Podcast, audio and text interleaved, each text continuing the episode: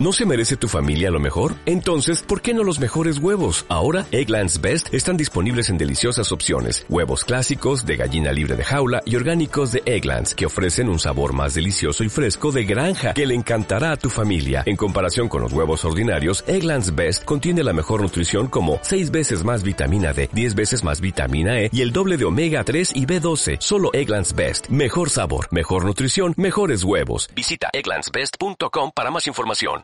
Bueno, bueno, bueno. Eh, estamos con Norma Ríos, presidenta de la PDH, y bueno, como sabemos, entre tantas cosas, entre el fallo de Lucía Pérez, entre la promoción de la ejecución sumaria en manos de la policía por nuestra ministra querida Bullrich, también en un acto inexplicable del Poder Judicial que hemos sabido conseguir en estos últimos tres años, sobre todo, aunque antes tampoco era tan bueno, pero parece que empeoró muchísimo en tres años. Eh, parece que Santiago Maldonado se ahogó solo y que no hay desaparición. Y hoy y a PDH, la familia Maldonado han presentado una apelación y ¿se la aceptaron, Norma? Aguantamos un segundito que tenemos problemita técnico.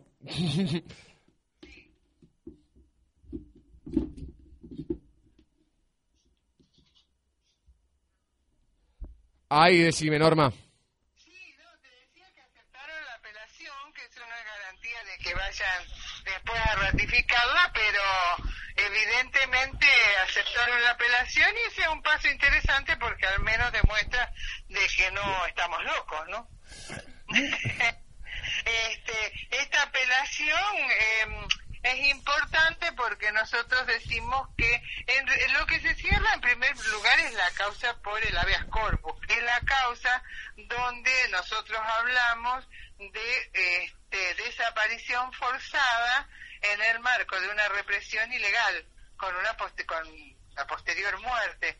Entonces eso obliga a crear una cantidad de una investigación y a seguir un camino de la investigación que no se agotó todavía y que ni siquiera se hizo en realidad porque este, quieren aplicar, eh, por ejemplo, la flagrancia, que por eso es encontrar a la persona en el momento haciendo algo ilegal y por eso dice que tuvieron que este, de, a liberar la ruta y demás, y todo se ha probado que es absolutamente mentira, incluso por los las declaraciones de los gendarmes que fueron citados la noche anterior para ir al otro día a encontrar la flagrancia, no sé si se entiende, digo, eh, ellos lo citaron a las 12 de la noche para que al otro día a las 11 de la mañana encuentren a la gente cortando, o sea, estuvo todo preparado y entonces eso es lo más este serio porque en realidad lo que plantea el juez para cerrar la causa es que en, cierta forma son cuestiones, digamos, lenguaje jurídico, pero bueno,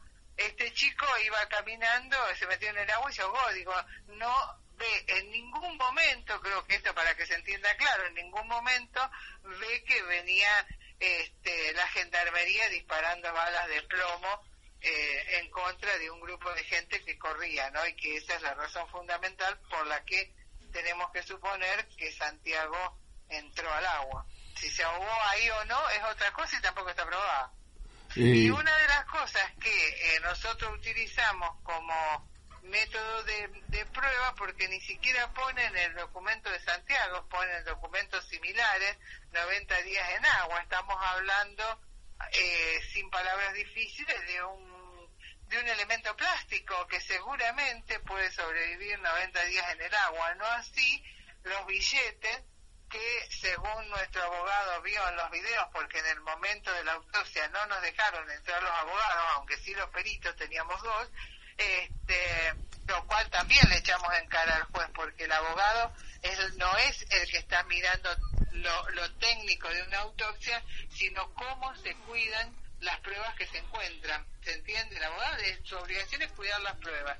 Entonces, eh, ven en los videos que eh, los billetes eh, están absolutamente intocados, después de estar casi 80 días en el agua, no tienen absolutamente nada, se ve perfectamente en un video la designación, las caras de cuánto es, son billetes de 100 pesos, tengo entendido, y, y esos billetes no son guardados aparte como se intenta guardar, como se hace con el documento, o sea que es como una prueba que no sirve.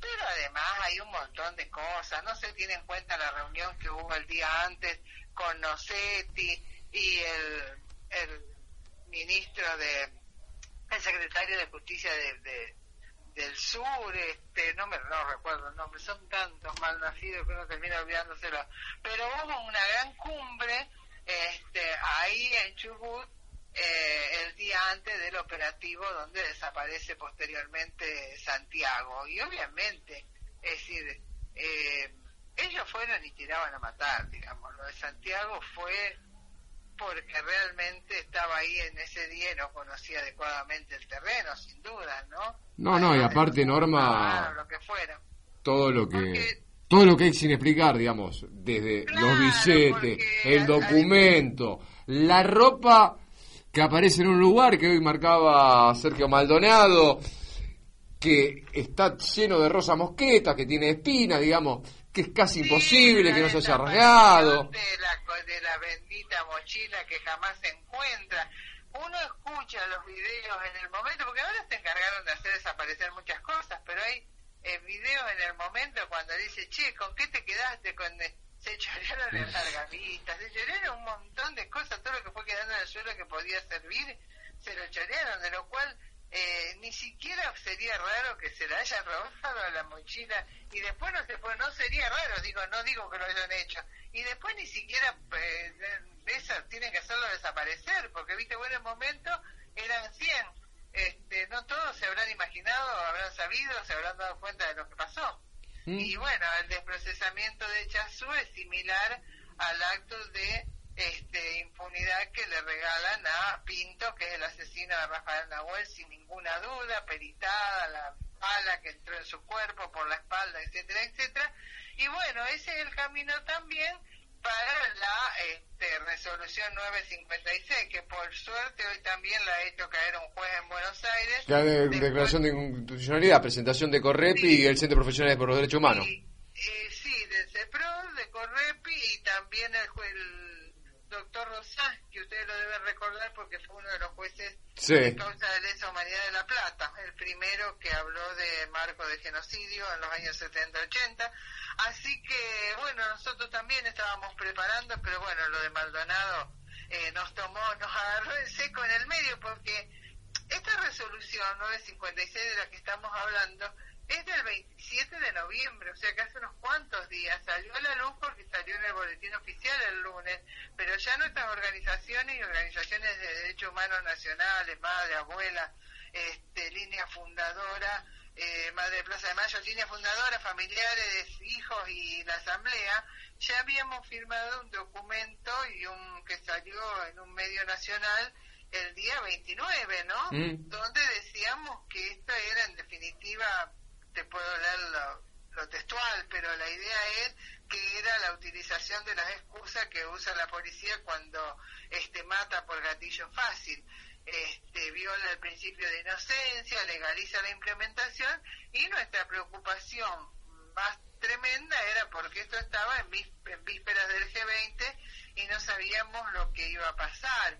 Y uno tiene claro que cuando la policía dispara, además, no sabe a dónde va a parar la bala. Esto es fundamental porque cuando vos vas corriendo y vas tirando, a menos que tenga una precisión con la que no cuenta la mayoría de la policía, y el caso de Jonathan Herrera en Rosario es palpable.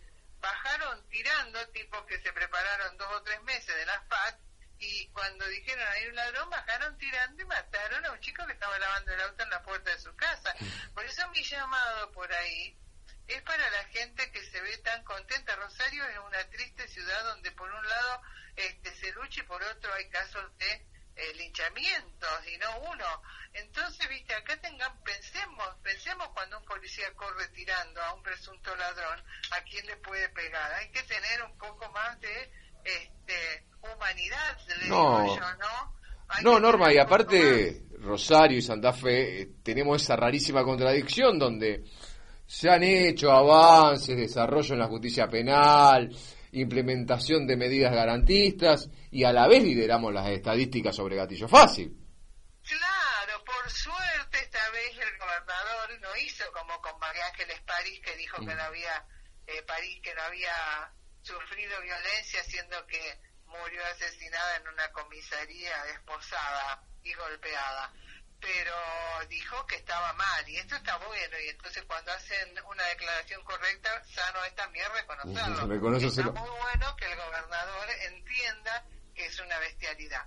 Tal como vos decís eh, son enfrentamientos pero resulta que esto, esto hace acordar mucho y nunca hay que dejar de hacer la relación en la época de la dictadura. Los enfrentamientos dejaban 30 presuntos guerrilleros muertos y ningún policía. Esto es igual, nunca. No, yo no conozco la cifra de los policías caídos en, en enfrentamiento, caídos en, en, este, en cumplimiento del deber o lastimado. Es uno cada qué sé yo cuánto y nunca se sabe bien claro dónde estaba, porque además son parte de un negocio peligrosísimo en el cual a veces este, están detrás de un de una de un revólver, de una pistola, este, pero cuidando sus propios intereses, ¿se entiende?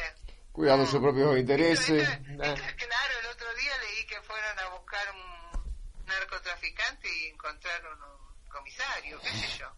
Hace unos años lo decíamos solo nosotros y algunas otras organizaciones siempre nos decían que estábamos locos, pero ahora lo dice cualquiera porque parece ser que hay mucho de verdad. Efectivamente. Y Norma, una pregunta para cerrar. Cuando vemos el fallo que se hace sobre Maldonado, los fallos sobre Rafael Nahuel, cuando vemos las detenciones arbitrarias que se llevaron antes del G20, bueno, el mismo caso acá de Piccolo, eh, cuando vemos la, el fallo de Lucía Pérez y cuando vemos esta resolución que legaliza la ejecución sumaria en manos de la policía.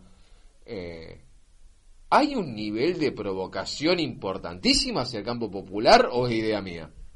No, no, es un avance, pero a pasos agigantados con muy poca este, resistencia organizada. Resistencia hay, resistencia hay, pero desperdigada y no está muy claro para qué. Resisten los maestros, resisten los enfermeros, resisten los médicos, resisten la clase obrera poco, un poco menos, resisten los despedidos, resiste eh, Astillero Río Santiago, resisten los campesinos, resisten los mapuches, pero todas parecen ser pequeñas luchas perdidas entre sí. Lo que no tenemos es una organización o algo que las reúna y además se ha perdido mucho el espíritu y la fuerza que tenían los movimientos piqueteros del 2001, que tenía la lucha del 2001. Es como que de golpe, este, en el tiempo, en todo este proceso, eh, la gente empezó a creer que tirar una piedra es violencia y entonces todo es violencia y entonces nos hacen creer que no podemos hacer las, las este, las resistencias así o así, que tenemos que cuidar, y vos terminás cuidándote tanto que no haces nada. a, a, los, a los franceses les funcionó hacer todo lo contrario, ¿no? Exacto, exacto, digamos, estamos hablando de tanto cuidarnos nosotros y en el corazón del primer mundo, fíjate cómo se actúa. Pero yo no estoy llamando a la rebelión por la vía del destrozo, estoy diciendo que cuando los pueblos salen hacer cualquier tipo de cosa deben salir de alguna manera organizados o con un este, criterio claro de lo que quieren. Nosotros no lo tenemos porque ni siquiera hay una oposición unida con un objetivo que no sea tener por ahí un candidato un candidato a algo y entonces este, se diluye todo esa, ese entusiasmo de lucha, toda esta cosa que es efervescente y constante, se diluye. Lo que pasa que yo de ninguna manera este, bueno, como no nos quedamos quietos un minuto, ¿no? Pienso que hay que quedarse esperando que algo va a mejorar. Esto está muy mal y la reacción, me parece, de algunas organizaciones y en general este, de algunos sectores es importante porque volvemos otra vez como en los años más oscuros y vuelvo a hacer un, un, un recuerdo de algo que para mí es muy importante cuando se dan situaciones tan de crisis, primero te, te, vacían la panza.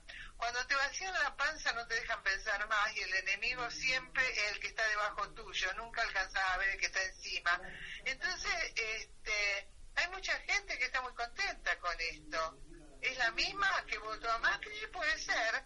Es otra gente es la que siempre pensó así, es la que decía algo habrán hecho, es la que tenemos que tener seguridad y qué sé yo es muy probable, pero lo cierto es que vivimos en una ciudad bastante salvaje en algunos aspectos y muy contradictoria. En otros, la primera que junta en el país 50.000 personas una marcha un 24 de marzo, mm. con organización relativa, porque la gente sale espontáneamente, o por Santiago Maldonado, o por el, el G20.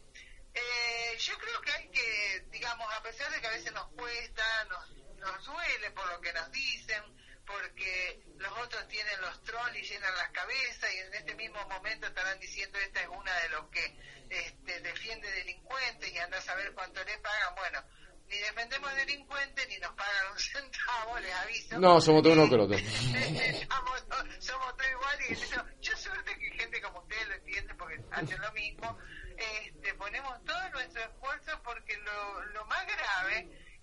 sabemos que son medidas que si se implementan, ¿sabes dónde nos dejan? Nos dejan en una fantasía. Es la fantasía de vivir en un Estado de Derecho, porque democracia hace rato que no vivimos en democracia, pero sí, aún muchos de nosotros tenemos la fantasía de vivir en un Estado de Derecho. Y esto te la hace trizas, ¿no? Y te planta en la realidad. Cuídate cuando corres. Terriblemente así. Vivimos un país donde Hoy reflexionaba que vivimos en un país donde te pueden fusilar por la espalda si tenés, si suponen que a lo mejor tenés cara de que quizás en una de esas podés llegar a tener un arma. Claro, pero no y un país donde si te violan, antes tenés que acreditar que eras virgen y que nunca tuviste pensamientos impuros para que sea violación. No, es una cosa. No, pero además yo, yo pensaba, ¿no? Casos concretos. Los chicos de la 14 porque además los pibes por ahí no tienen eh, el papel de la moto, se la prestó el papá y le dijo, cuidado los autos, cuánto que yo ayer a la mañana me acordaba porque conocí hace muy poco, la oía nombrar mil veces pero no conocía a la mamá de Wittis. Esto de escapar, esto de venir borracho para que no te den alcoholemia, seguir de largo, digo, eh, hay una reacción casi, este instantánea y, subjetiva de la gente que por ahí hasta se asusta y aprieta el acelerador o corre y no hizo nada y no digo eh, la policía, la gendarmería, el ejército no son lugares donde la gente se sienta muy cómodo para parar. Este, somos muy pocos los que sabiendo que aunque tengamos alguna dificultad, este, digamos, no tenemos muchos problemas cuando nos paran. En general la gente se asusta mucho.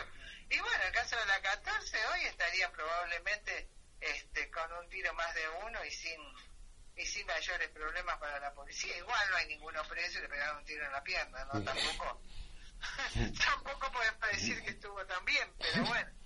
Y entonces, viste, no, no, es por eso te decía, es una fantasía y una...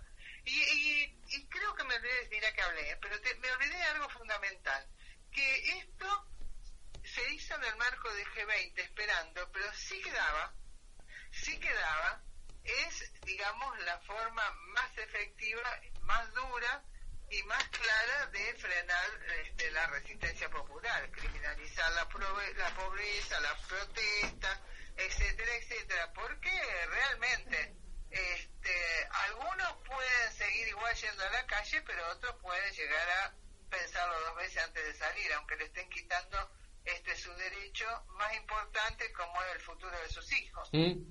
o hijas. Bueno, Norma, muchas gracias. No, gracias a ustedes. Si tienen el link después me lo mandan, así los hacemos. Dale. Este, socializamos en todo el país. Dale, después, después le digo... agradecemos públicamente. Al muchacho de la técnica que después te lo envíe. Y, y seguramente seguiremos en contacto, digamos. Hace años que uno conoce a PDH, a la Liga. Y desgraciadamente siguen estando vigentes siempre, porque estos muchachos hacen lo mismo. Sí, trabajamos en muchas cosas, en muchos espacios a nivel nacional juntos. Y así que Bueno, Norma, muchísimas gracias.